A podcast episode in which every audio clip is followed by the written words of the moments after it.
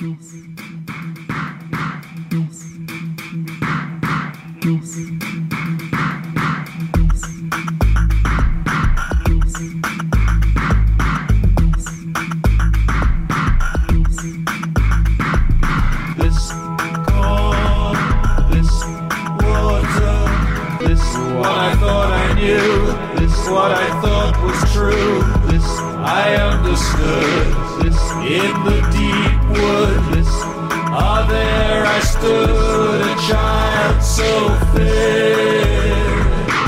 Muy buenas tardes, ¿cómo están? ¿Me dejan sorprenderlos una vez más? Bueno, aquí estamos, ¿eh? en esta segunda edición de la tertulia gastronómica, este formato de emergencia mientras el degustador toma su, su necesario descanso. La respuesta del público en, en el vivo y en las redes está siendo una, una grata sorpresa. ¿A qué responde, podríamos preguntarnos? Bueno, miremos un poco el panorama de la gastronomía en los medios audiovisuales. ¿Qué lugar tienen? Los tres canales privados tienen como formato importante la cocina. ¿Se han dado cuenta? A ver, Masterchef, Fuego Sagrado y El Gran Pastelero. Programas de diseño internacional, pero que se realizan en nuestro país y que tienen un alto número de inscriptos. ¿Será que a los uruguayos nos gusta tanto cocinar? Bueno, en Radio Mundo queda claro que la respuesta es sí. Tenemos lista de contertulios dispuestos a participar y en todos los casos, ante la invitación, la respuesta es qué bueno poder sentarnos a hablar de comida, ¿no? De, de la cocina, de nuestros gustos, de las recetas heredadas y tantas cosas más que nos unen en este métier. A los oyentes que están desde tempranito atentos haciendo sugerencias, preguntas y, vivando a los contertulios, les decimos que los queremos activos, ¿eh? Eh, ¿Quién dice que quizás en esta serie nos surja también una tertulia gastronómica de oyentes? Esto, esto es infinito, ¿eh? Como quedó demostrado. ¿Vamos a los saludos? ¿Qué les parece? ¿Empiezo con los saludos? ¿Qué tal, Juan? ¿Cómo estás? Hoy te escuchamos por partida doble, te iba a decir, no, pero por partida triple. Los oyentes ya conocen las habilidades y el gusto por la cocina del ingeniero Juan Grompone. ¿Cómo anda, Juan? Bien, se podría decir que el que no quiere sopa, tres platos. Tres platos, tres platos, porque claro, Juan me, me- me acotaba ahora, antes de empezar, me decía, pero después vengo la tertulia de colección, así que esto sigue, esto sigue. Bueno, eh, yo decía recién, los oyentes ya conocen las habilidades y, y los gustos por la cocina tu- eh, que, que, que es un clásico, ¿no? A ver, yo pensaba hoy más temprano, ¿cuántas veces te han pedido recetas, por ejemplo, para, para Semana de Turismo, ¿no? Para el viernes. Eh, Para el Viernes Santo. para el Viernes Santo, ¿no? Eh, la, la cantidad de recetas que has dado al aire. Después hay quienes tuvieron la, la dicha de degustar platos, ¿no? Emiliano ha dado fe de ello, pasando a buscar la última vez eh, su, su porción de pavo de Navidad, ¿no? de Navidad, exacto. Bueno, así que bienvenido, bienvenido Juan a, a este espacio que también llamamos tertulia gastronómica en este caso. Eh, ¿Qué tal te resulta esto? ¿Te gusta más? Lo- eh, ¿Este tema te apasiona más que los que hablamos en la tertulia de los viernes? Es de los buenos temas este, a mí me gusta muchísimo. Y hay muchísimas cosas para decir. Precisamente tengo un ferrocarril enorme, más grande que la Certulia. Juan dice, claro, el, el ferrocarril es un clásico, ¿no? Y cuando lo veíamos acá de forma presencial, más que más, ¿no? Tenía ahí su hojita con sus apuntes. Acá ya advierte que viene entonces cargado, viene de varias hojas de apunte la cosa. Bueno, Juan, un gusto tenerte, tenerte por acá. ¿Qué les parece si saludo entonces a Raúl Coe? ¿Cómo le Muy- va? Muy buenas tardes, cumpleañero. Tengo que empezar ahí. Por la computadora. A ver ahora. A ver ahora, ahí, ahí tengo a Susana, ahora tengo a Raúl. Ahí Pero te no escuchamos. Susana. A ver dónde tengo que poner Susana. altavoces o qué pongo. Auriculares, no, altavoces, igual que el sistema. Ahí Gaby mientras te, te mutea, mientras que ajusta el, el tema, el tema técnico. Raúl Coe, decía yo, ustedes lo, lo conocen y nos acompañó todas las tardes desde Hijos de Punta durante este verano. Y hoy con. Parece, parece que nos separa mucho más que ciento y algo de kilómetros, ¿no, Raúl? Hoy con este clima tan, tan lejano. ¿Cómo está Punta del Este esta tarde? Punta del Este está nubosa, amenaza lluvia. Es un honor para mí estar acá con ustedes y con dos tertulianos tan experimentados como Susana y, y como Juan. Muchas gracias por invitarme. Y el honor es nuestro estar participando de tu cumpleaños. ¿Qué tal esto de celebrarlo a través de una tertulia virtual? Bueno, es un, la verdad es un regalo muy inesperado la oportunidad de celebrar el cumpleaños, hablándole por un ratito a, toda la preciosa audiencia de Radio Mundo que tanto la, la extraño después de que terminamos de hacer hijos de punta. Así que gracias a todos los que están del otro lado. Bueno, algún dato más de, de Raúl, ustedes saben, es uruguayo, vivió años en Argentina y tiene a la cocina y sus productos en alta consideración, ¿no? Bueno, a ver, a, a los oyentes ya de, de pique les, les digo que, que estén atentos y que las recetas que, que surjan de aquí van a estar en, en nuestro Instagram, ¿eh? en el Instagram de Radio Mundo, que eh, se los voy a repetir por las dudas. ¿Saben cómo es? Arroba Radio Mundo 1170. Ahí tienen las recetas que, que nos van a pasar, supongo que sobre el final, ¿no? Porque tenemos tanto para hablar. Sigo saludando, ¿les parece? Le doy la bienvenida ahora a Susana, Susana Mangana. Hubiera apostado plata que tú te defiendes en la cocina y por eso, obviamente, es un gusto recibirte, Susana. Romina, ¿cómo estás? Bueno, ciertamente una experiencia diferente en esto de Radio Mundo de hablar de cocina. Así que bueno, encantada de reencontrarme con- contigo y con viejos amigos como Juan. ¿No te la esperabas esta invitación? No, no, y, y por supuesto también con Raúl, con quien no he compartido el gusto, vamos a ver qué recetas aportan. No, no me esperaba esta invitación y eso que comer me gusta bastante, te diré. Y, pero en la cocina también. Me, me han pasado el dato de que sos muy buena cocinera. Bueno, cuando me pongo y tengo ganas y estoy un poco inspirada, pues creo que las no salen tan mal. Como todo, si le pones cariño, Romina, sale mejor. Bueno, eh, hoy más temprano yo adelantaba que íbamos a hablar contigo de cocina española también y de la influencia Sí. de la cocina española acá en Uruguay, pero eh, había oyentes que pedían después, te digo para que lo vayas pensando, algún plato medio exótico de alguna receta de Medio Oriente. Bueno, yo pensé que cuando me invitaban iba Mm. a ser con esa razón de que querían cambiar algún plato de Oriente Medio. Pero bueno, tengo algunas ensaladas y algunos platillos más típicos que se empiezan a degustar también en Uruguay que creo que es bueno eh, dar a conocer. Lo podemos hacer otro día con mucho Ah, buenísimo. Bueno, ta, nos, no- nos van quedando, nos van quedando temas para, para, para tratar. Entonces ya no- ya los anotamos, ya los anotamos porque seguro que genera muchísimo interés. Bueno, eh, pensaba una, una primera pregunta, ¿no? Para, para como disparadora, digamos. ¿La cocina uruguaya existe? ¿Qué lugar ocupa en sus vidas? A los oyentes le, voy a trasladar la misma pregunta, ¿no? Eh, Yo lo decía recién en la introducción. Capaz que lo que cabe preguntarse es, ¿será que la cocina se, se puso de moda o que lo que se puso de moda fue contarlo y, mostrarlo en redes y que en realidad siempre nos animamos, siempre tuvimos ese, eh, esa, eh, esa pasión, eh, siempre nos, nos resultó placentero, digamos.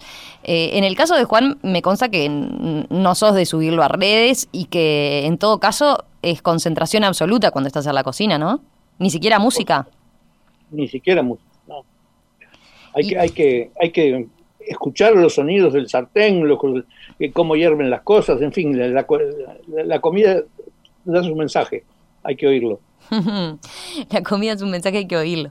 Eh, y Juan, y con esta pregunta, ¿qué, ¿qué me respondes con respecto a la cocina uruguaya? ¿Existe o en realidad lo nuestro es, bueno, toda una gran influencia, entre otras cosas, de, de lo que vas a defender vos, ¿no? De la cocina italiana. Yo voy a ser, voy a ser este disru- disruptivo. Para mí, la cocina uruguaya tiene tres platos nada más. A ver. Esos tres platos son la pizza a caballo, que eso es, es uruguayo, y puedo demostrarlo porque no es italiano, evidentemente. Son, son de dos regiones, de, de los dos extremos de la bota. En segundo lugar, el, la, salsa caruso, porque esa sí es uruguaya, a pesar de su nombre, esa es auténticamente uruguaya. Y en tercer lugar, el chivito. El chivito, del cual es, y punto. Todo lo demás viene de afuera. Todo lo demás viene de afuera.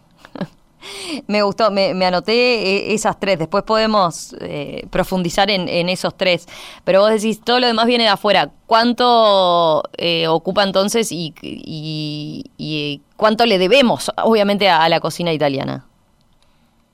Yo creo que le debemos un 70%, o tal vez más, un 70% de, de la comida italiana. Te puedo hacer una lista muy breve de algunos A ver, platos, dale. Después nos peleamos en todo caso con Susana, a ver qué dice. A ver. Los anoto. Bueno, la pizza, el fainá, todas las pastas, que son muchísimas, incluyendo las pastas rellenas, la torta pascualina, la polenta, la buceca, la pasta frola, la casata, y dos, eh, y dos maravillas como el pesto o el, o el tuco. Y también otra estrella escondida que nadie conoce, la torta frita. La torta frita es No, italiana. no, no te puedo creer. La torta frita es italiana. Es italiana. Acá tengo un Pero- libro, uno de los libros más importantes de la cocina regional italiana de Anna Gozzetti. Y este, aquí está la receta de la torta frita y exactamente como se hacía en mi casa, en forma de rombo, en forma de rombo y este y con, con grasa de cerdo y, y no de y no de vaca. Claro, naturalmente en Uruguay se lo reemplazó por grasa de vaca, Ujú. pero tenía forma de rombo. Es decir, que acá en todo caso se inventó la torta frita redonda con un agujero en el medio, nada más. Eso es nuestra única originalidad. Ay, los, a ver qué dicen los oyentes, no sé, no puedo creer que, que dejen pasar esto así nomás. Y, y para, pasar- ¿y cómo sabía la, la- cómo, qué, qué diferencia tiene en, en el gusto? Vos decías, bueno, lo de la grasa, eh, ¿qué diferencia tiene en, en el gusto la torta frita eh, italiana? Con la que estamos más habituados nosotros. ¿Se come, por ejemplo, allá también se come los días de lluvia? No, no, es una, es una cocina, eh, es una- hay- en realidad hay muchos postres fritos, mucha, la masa frita es muy, muy abundante en la cocina italiana. Por ejemplo, la, una de las postres más, más famosos de- del sur de Italia son Mm. los strufoli, son bolitas de masa fritas y luego con miel. ¿no? Es una, Claro. Pienso que es una, una- una receta que viene de los griegos, ¿no? que viene de los griegos por el, Ah, uso, por el uso de miel y no de azúcar. ¿no? Bien, bien. Y seguime de- diciendo algún detalle más. ¿Tenés idea en, en tu casa cuando la hacían, ¿no? Con ese origen más italiano. eh, era, ¿No se le ponía nada? No, ni azúcar, ni dulce de azúcar, leche, ni azúcar. nada, ni miel. no azúcar a veces porque pero pero como pero en realidad la, la receta original no lleva azúcar es decir no no es dulce la, es, es- es así además la palabra torta es una palabra bien italiana es decir en español no se, se usa poco la palabra torta y en general mal Claro. Bueno, eh, a ver qué, qué contestan los otros contertulios. ¿Cómo, ¿Cómo les cayó esto de que la torta frita, ni siquiera la torta frita eh, es nuestra? Eh, esto del 70% que dice Juan de influencia de la cocina italiana. ¿Susana? Bueno, a ver, a mí me ha sorprendido lo de la torta frita, igual que a ti, y también la pascualina. Yo pensé que Sí. era bastante uruguayo, ¿no? Eh, uruguayo, debería decir. Eh, a ver, evidentemente entiendo los orígenes, como dice Juan, pero déjame que haga una apreciación, me hace mucha gracia, porque a mí siempre cuando hablo en Uruguay tienden a decirme que soy como muy vehemente, ¿no? Para alguna gente soy como demasiado asertiva hablando. Creo que Juan me gana. Voy a creer que es más vasco que yo, a pesar de su origen italiano, porque cuando él habla, sentencia. O sea, nos quedó claro que la torta frita está mal hecha hasta en la redondez, porque originalmente era un, era un, un triángulo, un rombo, ¿no? Dice él. Bueno, eh, a ver, yo no sabría decirte qué porcentaje viene de la cocina española. Evidentemente hay influjos o hay una, una, una impronta eh, española en muchos de los guisos. Quizás donde yo encuentro más... eh, más resonancia con la cocina española es cuando se hace comida de olla, le decís en Uruguay. Lo que tiene que ver con garbanzos, lentejas, lo que aquí llamáis los porotos, nosotros las alubias, ese tipo de cuestiones de guisos de esa manera más caldosos, creo que tienen que ver con una cocina tradicional española. Pero después también es verdad que me ha sorprendido siempre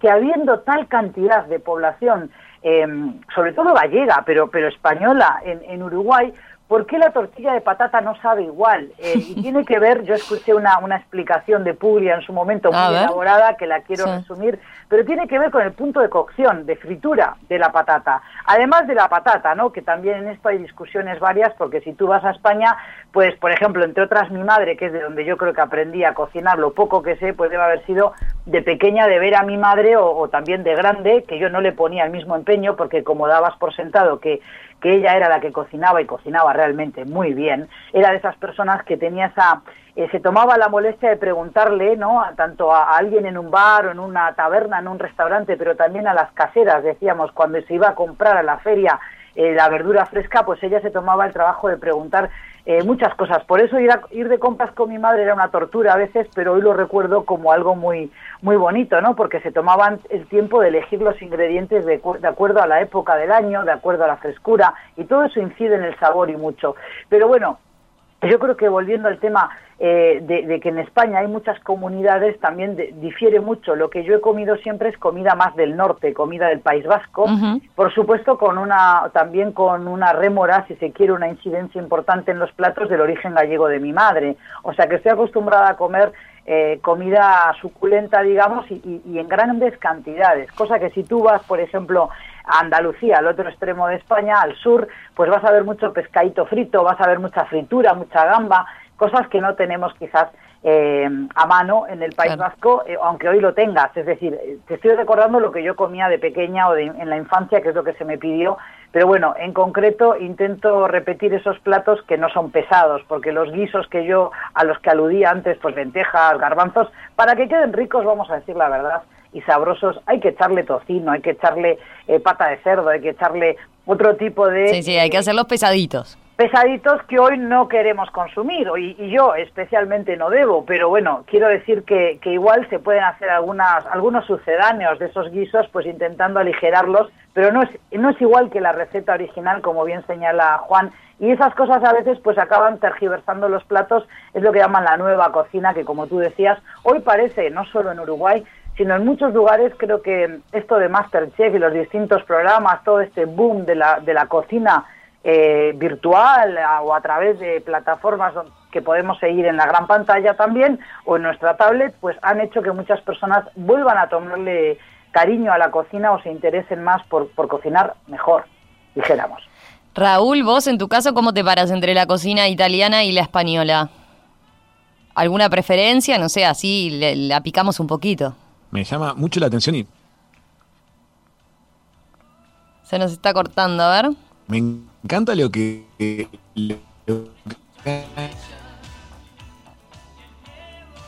A ver, va por teléfono Raúl. Eh, Susana, me quedé pensando, ahora antes de volver a Juan, me quedé pensando lo que, lo que aprendimos de... Eh, primero te iba a preguntar, eh, está, está bien interesante lo, que señalabas, ¿no? De, los guisos, los platos pesados, eso sí los hemos tomado y, eso sí tenemos más en común, ¿no? con, cuando pensamos en, lo que es hoy la, la cocina uruguaya. Pero el uruguayo se ha habituado un poco más, por ejemplo, a, el tapeo. ¿Hemos aprendido a tapear como ustedes? No, yo creo que, a ver, evidentemente para gustos los colores. Hay gente que sí veo que cuando te invitan a la casa intentan poner picadas, le decís aquí diferentes, ¿no? Como entrantes diferentes. Pero que falta, creo que falta la cultura del entremés, que por ejemplo de donde vengo yo, eh, en Euskadi, en el País Vasco, sí que hay una cultura muy fuerte de, de, los entremeses, es decir, de las tapas, ¿no? Lo que llaman en todo el territorio español el tapeo y que nosotros llamamos los pinchos, por ejemplo. Los pinchos. Exactamente. Hay un pincho muy fácil de hacer en Uruguay también, que a mis hijas, a todos mis hijos les encanta y entonces tengo que hacer bastante cantidad porque tú sabes que hasta hoy día son grandes los mayores y se pelean con las pequeñas porque a ver quién consumió más, cuántas cucharas de cayó a uno o al otro o las rebanadas de pan. Es el tamicama, que no es otra cosa que el palito de cangrejo, le decimos nosotros, y bien, bien picadito chiquito y lo mezclas con mayonesa, claro, luego puede ser más gourmet y añadirle a la mayonesa algún toque, pues con un ajito picadito y tal, pero en principio una mayonesa silvestre en base a aceite de oliva. Yo siempre consumo en casa mucho aceite de oliva eh, para, para las cosas crudas, para las verduras, las ensaladas, pero también para este tipo de pinchos. Entonces luego todo eso queda como una mezcla, una pasta, con ese palito de cangrejo y lo, lo, vas eh, poniendo, lo vas esparciendo en rebanadas de pan, de baguette y queda riquísimo. Y claro, al que le gusta el pescado, al que le gusta eh, los productos del mar, que en Uruguay es un déficit muy grande. Mucha gente me encuentro, y ah. ahora estoy acostumbrada, pero Romina, tú sabes, eh, desconfían de comer pescado entero, por ejemplo, con las famosas espinas, cosa que yo creo que si uno se habitúa desde pequeño, pues no tiene mayor problema. Pero claro, aquel que nunca consumió pescado de pequeño, pues ve una corvina entera en el plato y se asusta, ¿verdad? Ese, ese era un tema que salió el otro día en la, en la, primera edición de esta tertulia gastronómica, porque no me acuerdo quién en, de, cuál de los tres participantes era que lo comentaba, pero decía, bueno, con toda la costa que tenemos, ¿no? Eh, en realidad, eh, otros países con mucho menos están mucho más acostumbrados y habituados a comer pescado, a comer mariscos. Nosotros es cierto que con suerte cumplimos con eso de, no sé, una vez a la semana, ¿no? Pero no, no, nos falta. No, no, no hay cultura de consumir pescado. y Tengo las razones para ello, por lo menos, no sé, Juan me puede decir, pero me han explicado siempre que es por la cultura de los gauchos, de que no, no les alimentaba lo suficiente, de que tenían demasiado a mano la vaca o la oveja. No sé si esto es un mito, Juan, o me lo han contado al revés, para calmarme, Eh, y también luego que en Montevideo, pues claro, pensando en otro tipo de trabajos, es verdad, el pescado se digiere mucho más eh, rápidamente que una carne más pesada, ¿verdad? O con tuco, una pasta. Pero, por ejemplo, yo cuando voy a Euskadi de vuelta, prácticamente te digo que no pruebo la carne, es siempre pescado, o sea, intento hacer eh, hincapié en comer pues rodaballo, en comer bacalao fresco, por ejemplo, no el que nos llega aquí salado, o comer, por ejemplo, pues las anchoas cuando es época, si no salmón también, que hay mucho, entonces, en fin, yo creo que en eso sí que se nota un poco de dónde vengo yo en España, que es, eh, como dije antes, del norte. Entonces tiendo a, repetir una cocina más tradicional vasca y también con algunos toques de cocina gallega. A ver, Juan, ¿vos tenés alguna hipótesis de eso que decía Susana, de por qué comemos acá tan poco pescado? No, yo quiero, quiero hablar de por qué comemos carne. Ah, bueno. hay, hay una cosa muy clara. ¿Mm? en Europa no se come carne, no se comía carne, porque la carne es el, es, viene de una vaca o de un buey. Y tanto la vaca como el buey eran productos de, la economía, es decir, el buey servía para la, y la vaca para dar la leche, de modo que nadie iba a sacrificar un animal joven, es decir, se lo sacrificaba viejo.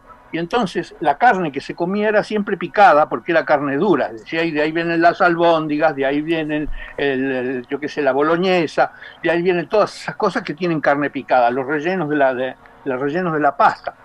En cambio, en las tierras americanas, en las ah. praderas, en las zonas de praderas, que fueron eh, Venezuela, que fueron eh, Estados Unidos, que fue el Río de la Plata, se criaba el ganado y el ganado sobraba.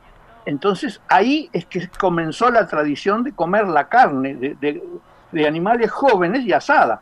Es decir, pero eso en Europa no existía. Es decir, eso es un invento americano. Eh, permiso, eh, tiene que hablar Raúl, pero solo un comentario a eso, lo, cual es curioso cómo ha evolucionado esa cultura gastronómica y el paladar ¿no? de los eh, habitantes de Europa y de América Latina, porque Juan, hoy en España, hace ya rato, de siempre, yo lo recuerdo de siempre, por ejemplo, eh, siempre se, pondera la ternera gallega, ¿no? Que le decimos ternera galega, ¿no? Porque es una ternera y no una vaca lo que se consume, son terneros, son más jóvenes los animales. Y con el cordero me pasa igual. Aquí a lo que llamáis cordero muchas veces ya es borrego, tiene otro sabor, tiene, tiene otro olor, eh, despide la carne. En cambio, en España todavía se, se, suele comer el cordero lechal, que apenas eh, pesa 4 kilos. Claro, aquí un corderito de 4 kilos no se sacrifica. Entonces esto también tiene que ver con, los paladares, con los sabores de la carne misma.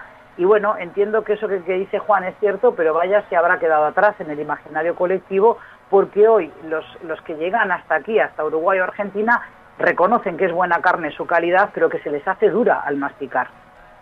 La, la carne tiene un siglo en, Europa, es decir, es, hija del tractor que reemplazó al buey y del frigorífico que envió carne, carne americana a Europa. Es decir, eh, hace un siglo que consume carne Europa. Los, el, resto, el resto de los milenios no consumía. Claro. Bueno, vamos a darle ahora sí la entrada a, Raúl, al cumpleañero.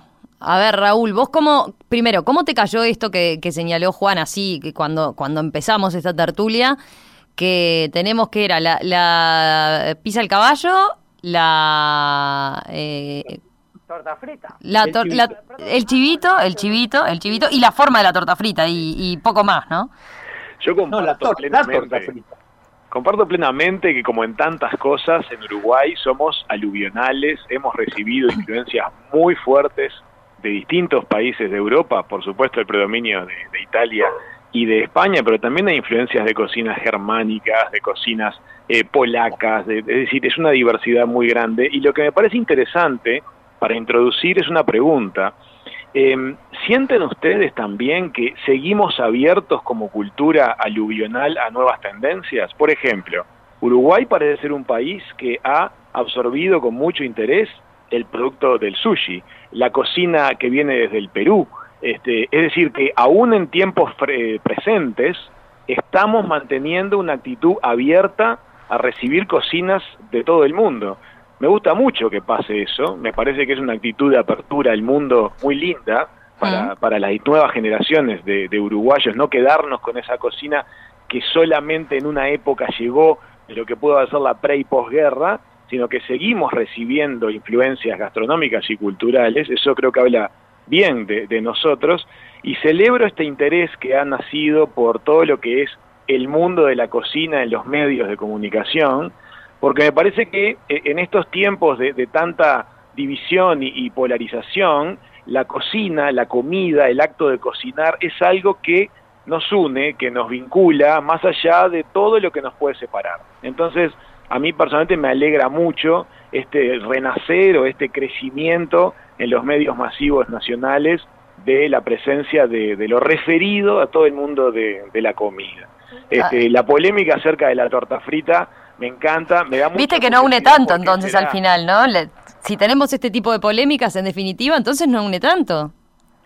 Eh, bueno, pero es que yo creo que hay que celebrarlo. Es más, si yo hiciera No, me, gustó, me gustó tu encargo. de rombo. ¿La, ¿La, vas a hacer con forma de rombo? Por supuesto, en homenaje a Juan y a los ancestros. ¿Cómo no? ¿Quién sabe si no es un homenaje a viejos escudos o qué origen es el que traen esa, esas heráldicas que de repente son el origen de las tortas fritas con forma de rombo. Hay que hacer tortas fritas con formas creativas, no nos limitemos, hay que romper esos moldes que es lindo y siempre con cariño. Me quedé pensando en eso que decís, eh, es cierto que en los últimos años hubo como una explosión del, del sushi, ¿no? Y de las, de las casas de sushi acá. Eh, ¿Cuánto nos llevará, por ejemplo, que, se pongan así tan, tan de moda las arepas, teniendo en cuenta lo que, lo que hemos recibido de, inmigrantes venezolanos, ¿no? Hay casas, está pasando, pero no sé si lo tenemos ya como algo tan tan incorporado, ¿no? Y claro, no nos animamos a decir que es un plato uruguayo, es como que está demasiado cerca el proceso de ingreso mm. de la especialidad como para que nos animemos a hablar de una versión uruguaya o le pongamos otro nombre. Por ejemplo, yo los años que vivía en Buenos Aires, muchos lugares iba y pedía un manjar del cielo como postre. Y para Buenos Aires es el flan de dulce de leche. El manjar del cielo es simplemente un tema de nomenclatura, pero el sabor y el producto es el mismo. Entonces, ¿cuánto tiempo pasará hasta que inventemos algún nombre para la arepa que nos lo haga sentir un plato uruguayo, no sabemos, pero seguramente llegue. Tal vez hijos o nietos nuestros en alguna tertulia del espectador dirán, plato uruguayo si lo hay, la arepa. Bueno, yo, tengo una pregunta para Raúl y para Juan. ¿Puedo, Romina? Sí, claro. Sí, como uruguaya. Hablando de esto de las influencias de otras cocinas del exterior, yo le pregunto a Juan, ¿de dónde es el flan? Porque el flan, por ejemplo, que se come, el flan al huevo de Uruguay, sí que es el flan al huevo que he comido en muchos lugares del mundo. Por supuesto en España, sin el dulce de leche, pero también te diría que hasta en Egipto es el mismo flan. Con lo cual me pregunto de dónde viene la primera receta de cómo hacer ese postre que para mí es el más típico y además como era el, favorito de mi padre, he hecho como una especie de promesa. Cuando salgo fuera a comer Raúl y me piden eh, qué postre quieres, siempre pido flan. Es como en honor al, padre que ya no tengo y siempre le gustaba el flan, no, no con dulce de leche, como digo, porque en España es algo que han traído argentinos y uruguayos al país ahora existe, es más fácil de encontrar, pero no hay cultura. Nosotros le decíamos leche condensada y vosotros uruguayos os ofendéis mucho cuando digo que el, que el, dulce de leche es igual a la leche condensada, ¿verdad, Juan? Me imagino. Seguro que Juan tiene respuesta para, para estos orígenes del pan y las natillas, por ejemplo, muy similar también. A ver, Juan, ¿tenés idea? la respuesta es muy simple. El, el problema es, es el azúcar. El azúcar es originario de la India y todos los productos con azúcar fueron introducidos a Europa por los musulmanes, es decir, por los musulmanes, ya sea por el por Oriente o ya sea por España, ¿no? De modo que creo que así como el arroz con leche, por ejemplo, el arroz con leche es un típico plato de la India, donde se junta el arroz, la leche, eh, la, la canela y el azúcar, en la India. Es decir, es un típico plato de la India que todos los países creen que lo inventaron ellos. Es decir, entonces yo me atrevería a decir que ese y casi todos los dulces tienen un origen a través de los musulmanes y que vienen en su remoto origen de la India.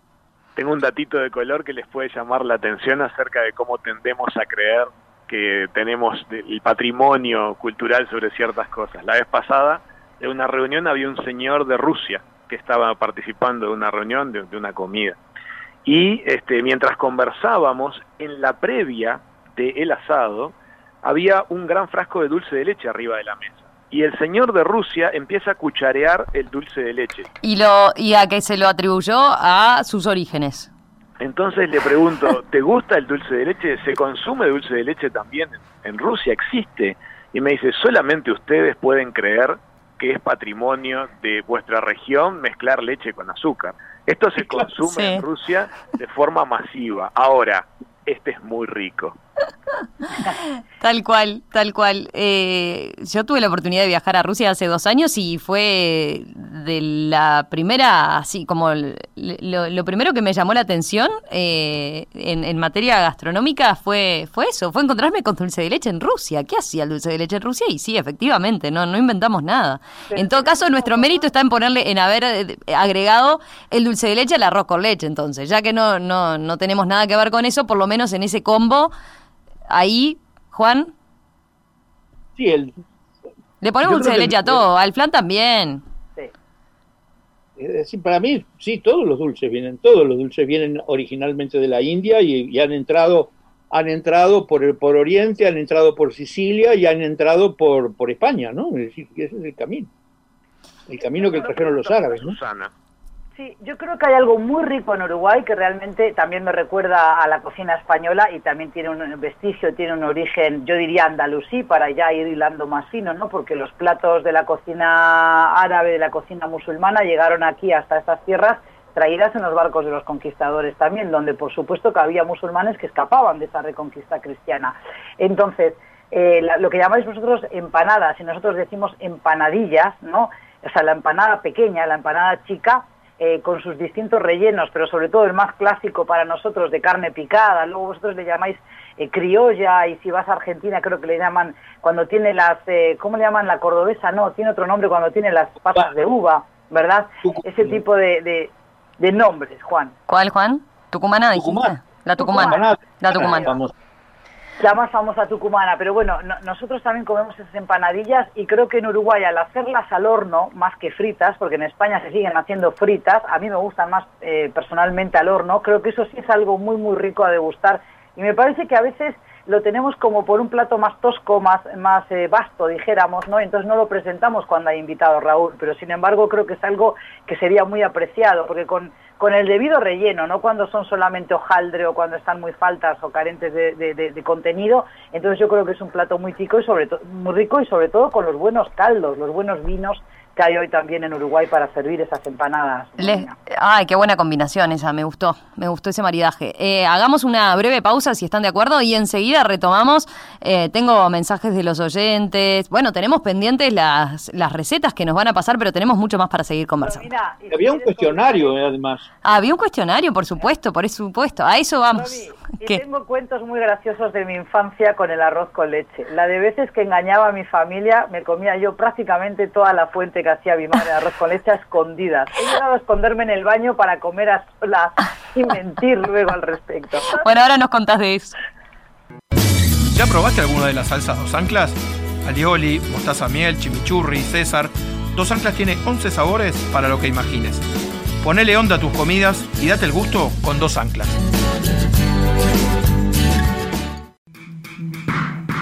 darkness.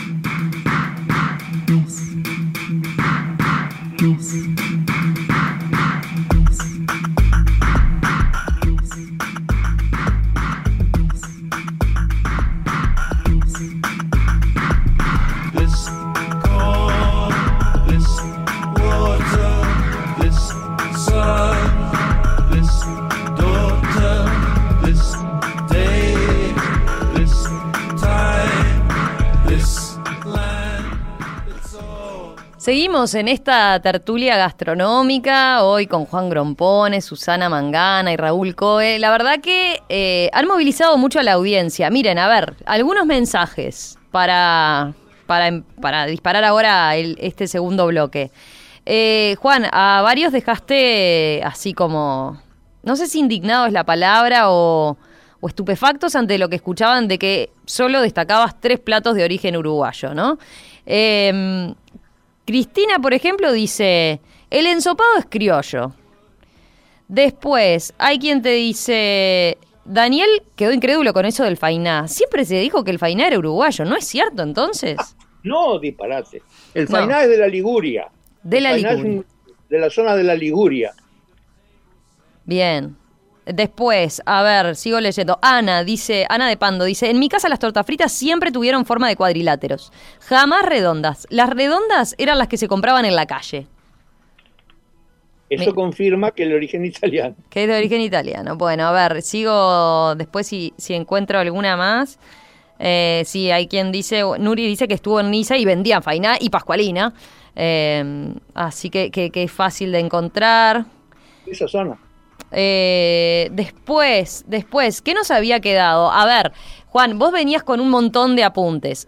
Susana te hacía una pregunta ahora en el corte que me parece, me parece interesante volver a ella, pero hablando de cocina italiana, sacame de una duda a ver si vos tenés la misma eh, versión que yo de por qué acá los 29 nos acostumbramos a poner el, plato con, eh, el dinero abajo, ¿no? Con el billete de la moneda. Esto viene de los inmigrantes italianos, los que vinieron allá a, fines del siglo XIX, principios del XX, que mi versión es eh, la colectividad italiana, bueno, era, era muy solidaria, ¿no? Con, los, con el que llegaba y no, no, no, llegaba a fin de mes. Por ejemplo, con los nuevos que estaban llegando y que no tenían para llegar a fin de mes. Entonces, los que estaban ya desde hacía más tiempo, eh, invitaban a comer a, a, ese inmigrante nuevo y se sentaba a la mesa, entonces para, como para no hacerlo de forma tan incómoda, eh, era como una ayuda ahí media solapada, que quedaba media desapercibida, pero le ponía abajo del plato con, de, pasta eh, el, billete para eh, darle ese, ese empujón para llegar a fin de mes. ¿Tenés esa, esa, versión? ¿Es la misma? Porque he escuchado distintas teorías a propósito de eso, y eso es algo que incorporamos mucho de la cocina italiana. Yo lo único que tengo es que no hay ningún vestigio en, la, en el libro de Gozzetti, por ejemplo, de la tradición que en Italia se coma el gnocchi, los gnocchi el 29. El, gnocchi, no tiene su día. Por primero, hay, hay 20 variedades de gnocchis, ¿no? El gnocco quiere decir pelota, ¿no? Un masacote, ¿no? Eh, hay una cantidad de... No hay ninguna tradición italiana, es decir, de modo que esto sí, la tradición se puede haber originado perfectamente en el Río de la Plata.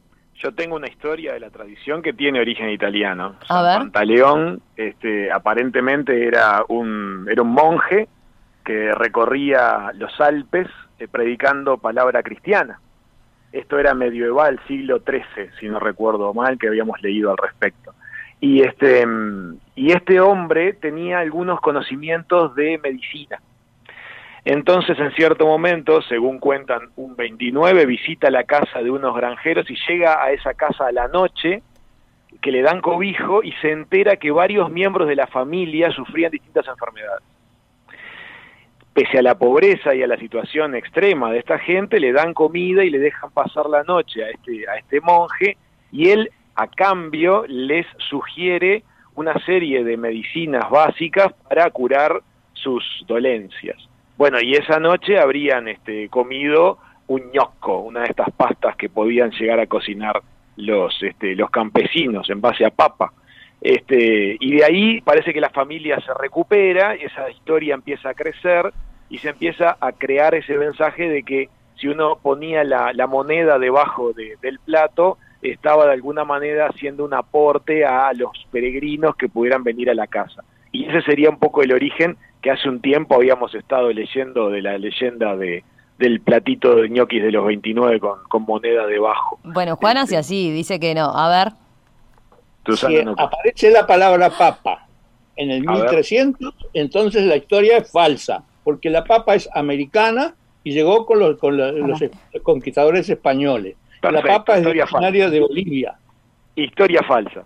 Bueno, tenemos que indagar más entonces, Raúl, en nosotros, en ese, en ese origen de por qué el 29, pero eh, es interesante entonces. Eh, en, Italia no tiene nada que ver, el, el, 29 no es necesariamente un día de gnocchi. En todo caso, bueno, nos anotamos ese, ese mérito de tener un día para los gnocchis, para acordarnos de comer gnocchi. Eso no está mal. No, está buenísimo. Ah, bueno. Y, y después, eh, otro aspecto que, que, yo recordaba hoy eh, tiene que ver, y ya que hablamos de, de, la torta frita, nosotros la comemos, decíamos, día de lluvia.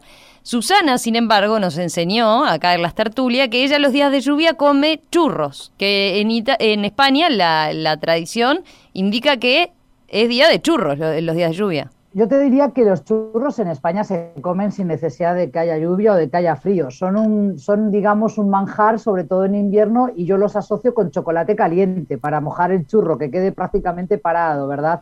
Pero cuando había chiribiri, ¿cómo era? perdiendo las chocolaterías. chirimiri, eso es muy, muy frecuente, es una palabra del País Vasco, acuérdense, el chirimiri eh, otra gente también lo utiliza de otra manera con sirimiri, pero es chirimiri con TX. Pero bueno, pedías los días especialmente los días de lluvia. Recuerdo cuando te tocaba la tertulia, un día de lluvia pedías el churro con chocolate caliente. El churro con chocolate caliente, que es un clásico, porque en verano es como que no te pide el cuerpo tomarte un chocolate caliente. Pero bueno, eh, creo que eso lo encuentro más comúnmente. Fíjate, en Argentina sí he encontrado anuncios que dicen chocolate con churros.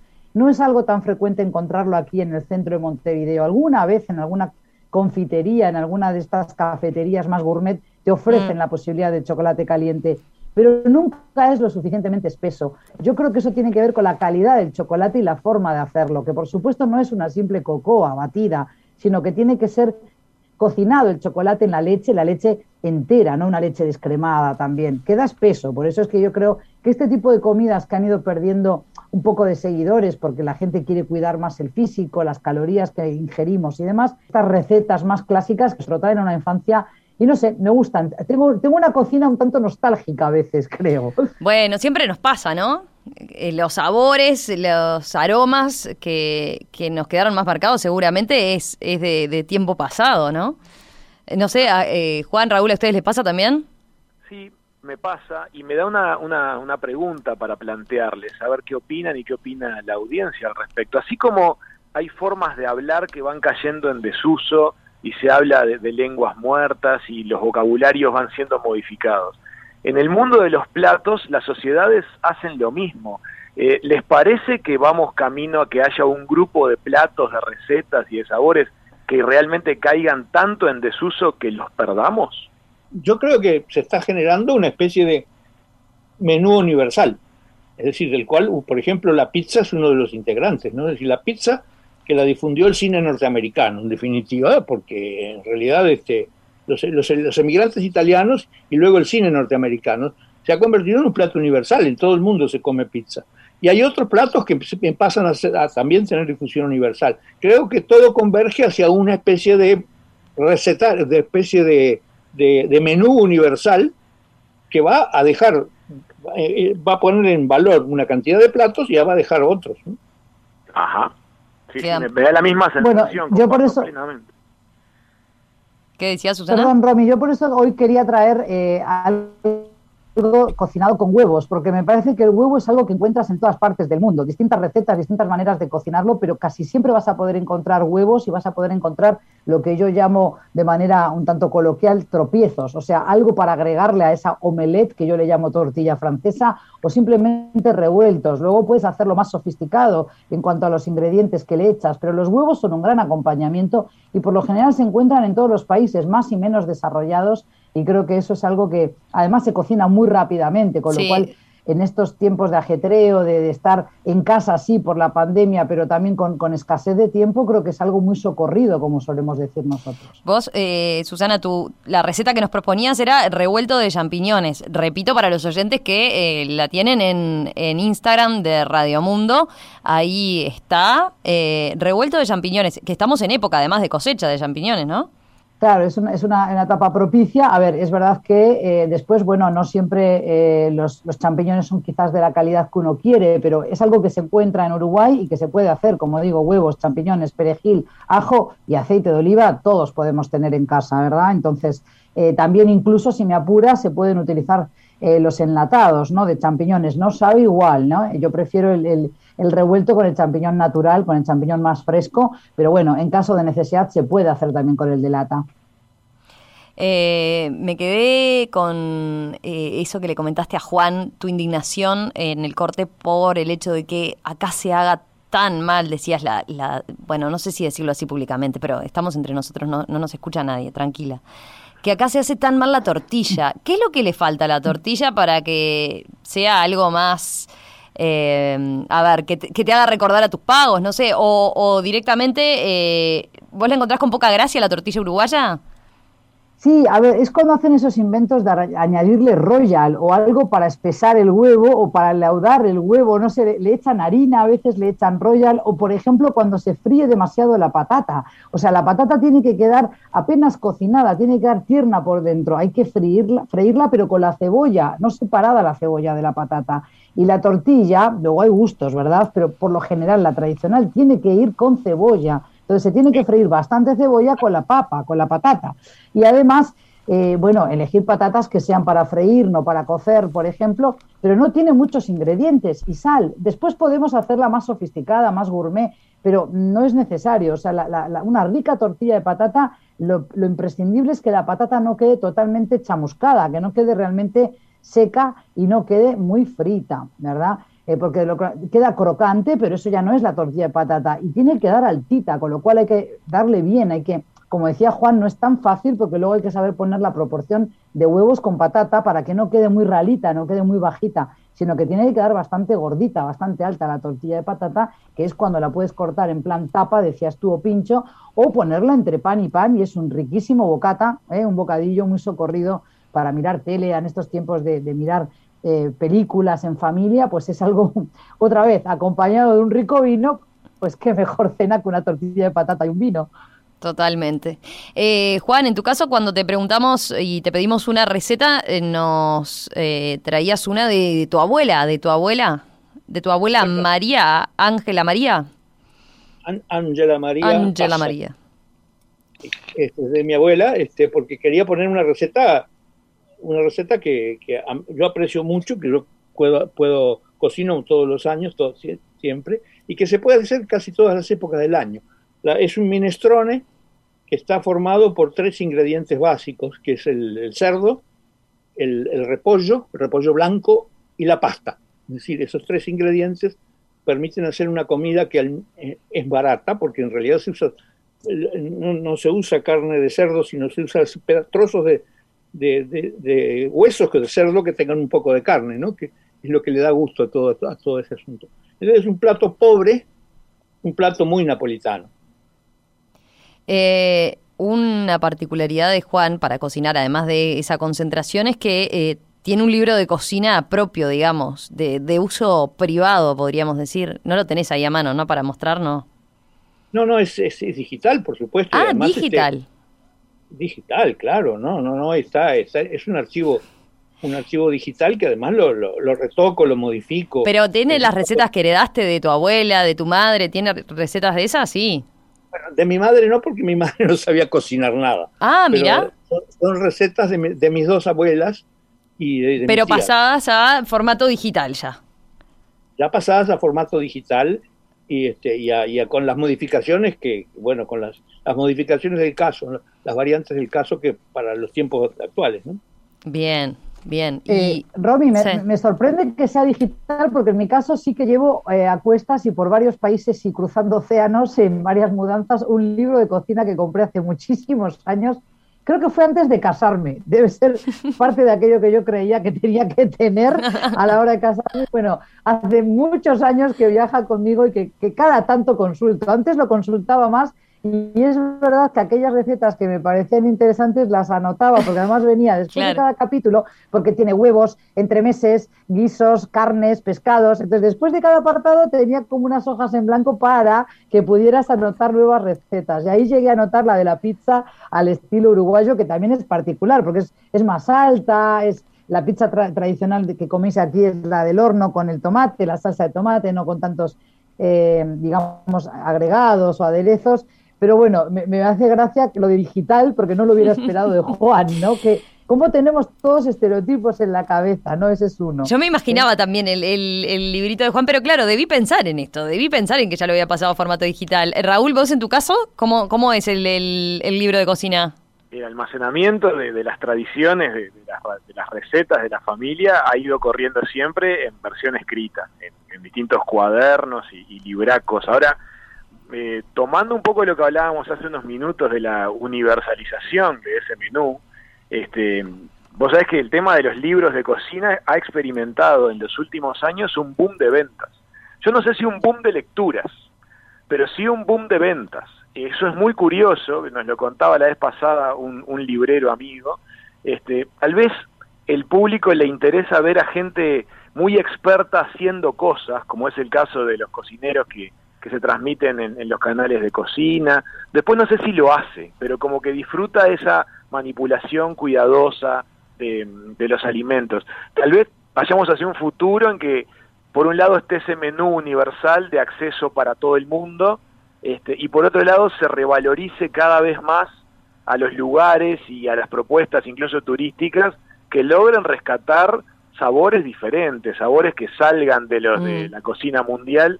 El otro día estamos observando que muchos clientes de arquitectura del extranjero nos mencionaron una, una nueva máquina que está muy en boga en las cocinas del mundo, que se llama Thermomix, es una marca de aparatos de cocina.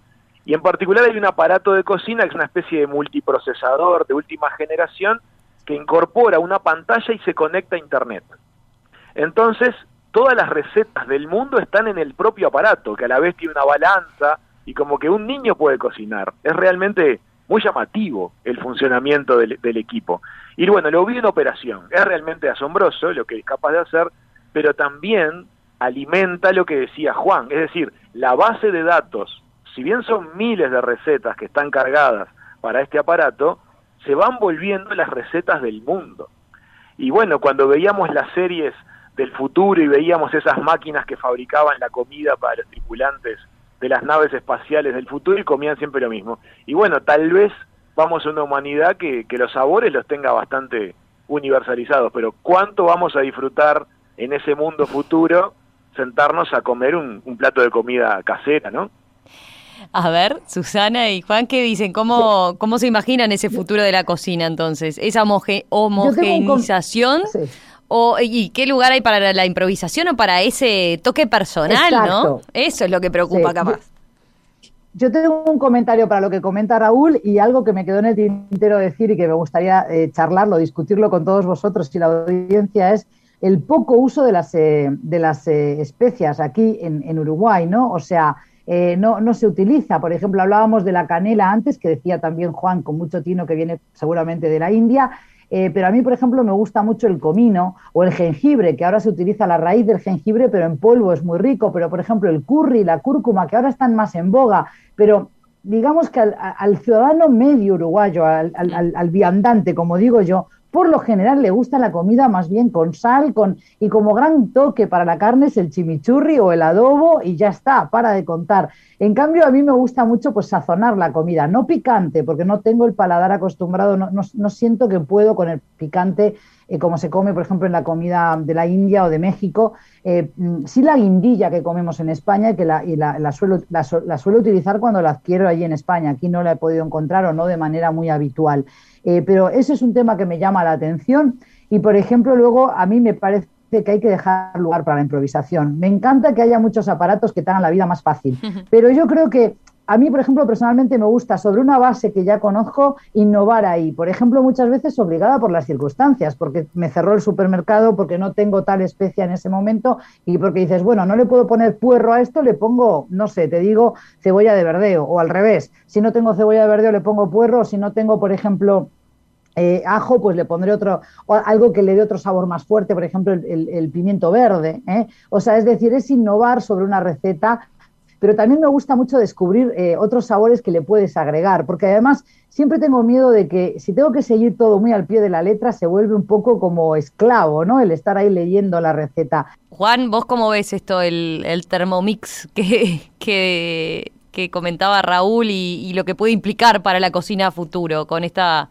esta, eh, esta facilitación, pero a su vez esto que quede más, eh, más para, para, bueno, para menos, menos lugar para la improvisación, para el toque personal. Yo creo que el, aparato funciona muy bien, yo lo vi funcionar y está bien, muy bien y está muy bien hecho todo. Este, pero yo creo que vamos hacia, por un lado, una especie de menú universal, como decía, pero por otro lado, a la cocina gourmet. Es decir, que va a haber personas que no se van a resignar a comer todos los días eso, eso que, viene de fábrica, digamos, y entonces va a existir siempre la cocina gourmet y siempre va a haber, creo que cada vez más refinada, porque cada vez va a haber más, se van a universal más las especias, se van a universal más los distintos productos del mundo, y entonces vamos a tener mucho más riqueza para explorar. De modo que creo que las dos cosas van a existir. Ah, bueno. La comida de buena calidad a máquina y la calidad de la, la cocina gourmet para los que le gustan. Nos dejas un poco más esperanzados entonces, está bien, ahí eh, está ese otro nicho, me, me, parece bien interesante ese futuro de la gastronomía. ¿Les parece última pausa y enseguida ya volvemos y hablamos de lo último, esos, esos secretos de sus cocinas capaz? Eh, esas cosas que les han quedado por, por contarnos a propósito de su experiencia ahí puertas adentro. Cuando están ustedes, el delantal, que no sé si usan, después nos contarán. Y bueno, y también la, anécdota de Susana a propósito del arroz con leche. ¿Ya probaste alguna de las salsas dos anclas? Alioli, mostaza miel, chimichurri, César. Dos anclas tiene 11 sabores para lo que imagines. Ponele onda a tus comidas y date el gusto con dos anclas.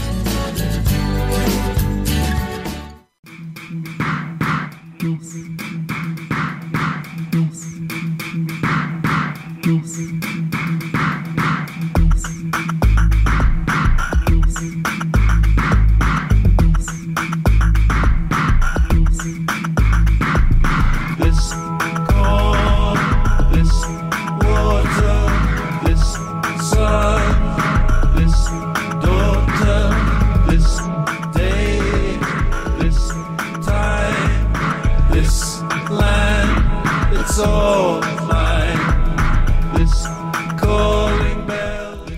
Para hablar, ¿eh? No, no, nos da, la tarde. Negociamos algunos minutitos más, pero nos han quedado tantos temas pendientes.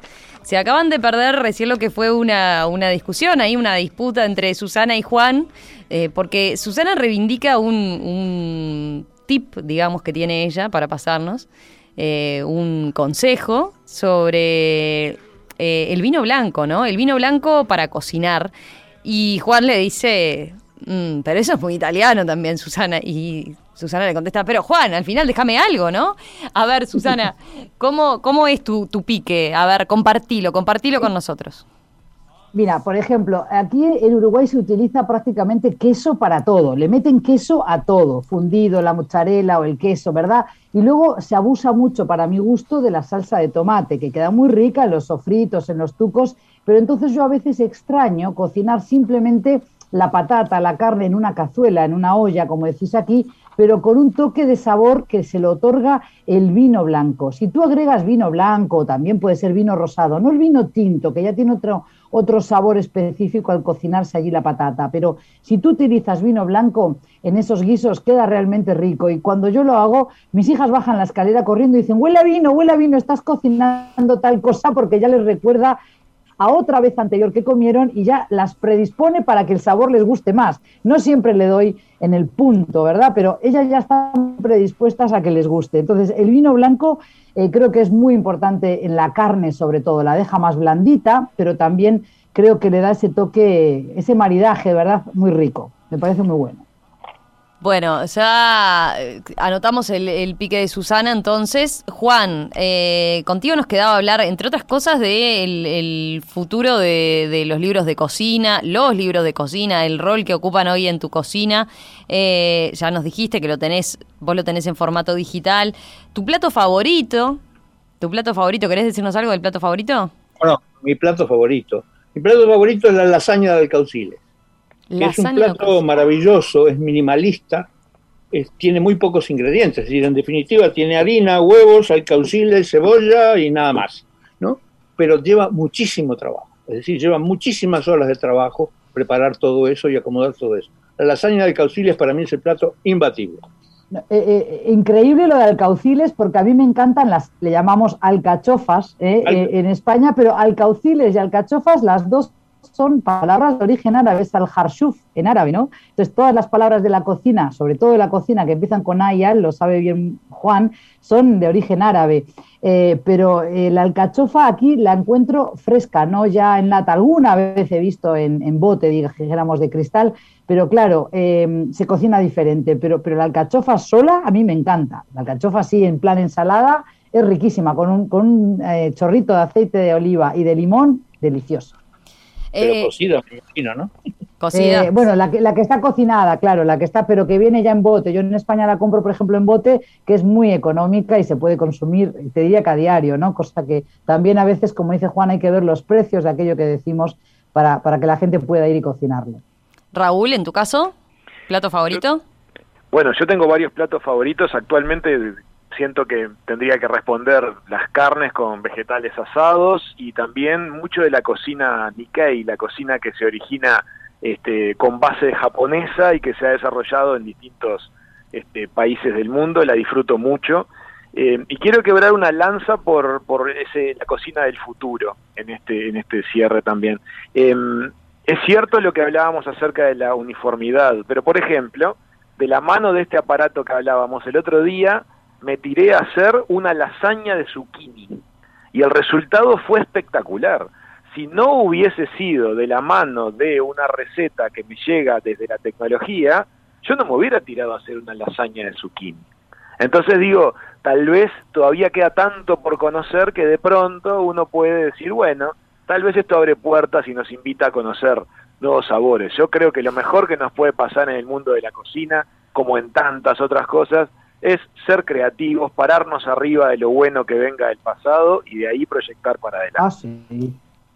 Le, doy la razón a Raúl y, además yo... Es como similar al, dilema que plantea, no sé, las plataformas de streaming cuando el algoritmo nos sugiere algo, ¿no? Lo mismo. Que uno dice, bueno, ¿te limita o en realidad eh, te, te, abre puertas que quizás de otra forma no, no abrías, ¿no? Y, lo bonito que es, Romina, incorporar platos. Por ejemplo, yo, como tú me decías, hay gente que dice, bueno, pero que nos cuenta algún platillo eh, de origen oriental o árabe. Bueno, cuando estuve recientemente allí en el País Vasco, también he podido cocinar estos platos y, hay gente que, sobre todo aquellos que les gusta la comida vegetariana o que están más en esta onda de comer menos carne, eh, aprecian mucho estas ensaladas de Oriente, con lo cual siempre es bueno incorporar. La, cocina reúne, une, pero además eh, toda esa amalgama de olores y sabores que nos llegan de otras partes, creo que es una manera de conocer otra cultura, de, abrirnos, y eso sabe muy bien Raúl que a mí eso me gusta, nunca iré en contra de eso, ¿no? Creo que hay que abrirse al mundo, abrirse al otro, a los individuos, y también muy interesante conocer de la mano de los inmigrantes que nos llegan al Uruguay cuáles son sus recetas que viajan con ellos, ¿no? Que aquello que puede viajar ligero, no solo en la maleta, sino en el corazón, y eso es bien bonito. Creo que es que aporta mucho mucha sazón y aporta da mucho conocimiento a nuestra propia sociedad. Bueno, tenemos que ir cerrando, ahora sí, ahora sí porque estamos pasaditos ya de la hora que, teníamos. Eh, propongo hacerlo con el cumpleañero y todo cumpleaños tiene que tener una torta de cumpleaños. bueno, muy bien. ¿Cómo? Este, ¿Cómo? Eh, eh, no me digas que es con Thermomixer. No es con Thermomixer, ah. más. pensé, hay una cosa linda con las tortas de cumpleaños.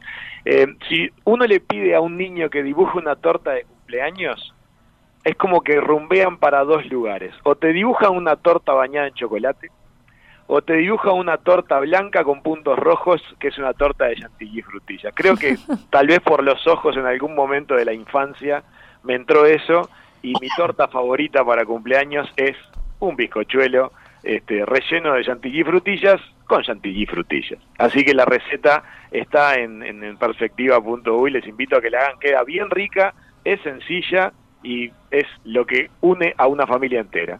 Bueno, y feliz cumpleaños, ¿eh? Muchísimas gracias para todos. La verdad, uno de los regalos más lindos que podía recibir era estar un ratito al aire en la radio. Raúl, te lo digo en euskera, Sorionak, se dice ah. en Euskadi. ¿eh? Felicidades, Sorionak. Qué lindo, primera vez que lo escucho, mirá, ya es otro regalo de cumpleaños. Juan, Susana, Raúl, eh, un placer charlar con ustedes eh, en esta tertulia gastronómica. Nos quedaron tantas cosas para hablar, así que en cualquier momento los convocamos de vuelta. Juan, no sé cuánto pudiste bajar del trencito que tenías. ¿Cuánto, cuánto llegamos a tocar? Y un 10%. 10%, por eso, está. Tenemos ya, ya agendado para la semana que viene seguramente o la otra, ya volvemos a convocarte entonces. Y Susana, tenemos pendiente el plato, el plato de cocina árabe y bueno, y Raúl, que nos cuentes cómo seguís con la Thermomixer entonces veremos. No creo que falle.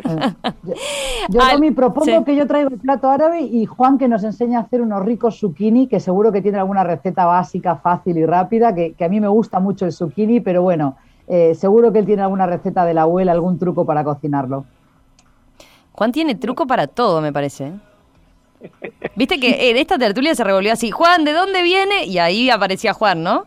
Bueno, porque yo tengo un libro, un libro que es eh, inglés que son dos tomos de como de dos mil páginas, donde está el origen de todos los alimentos y toda su historia.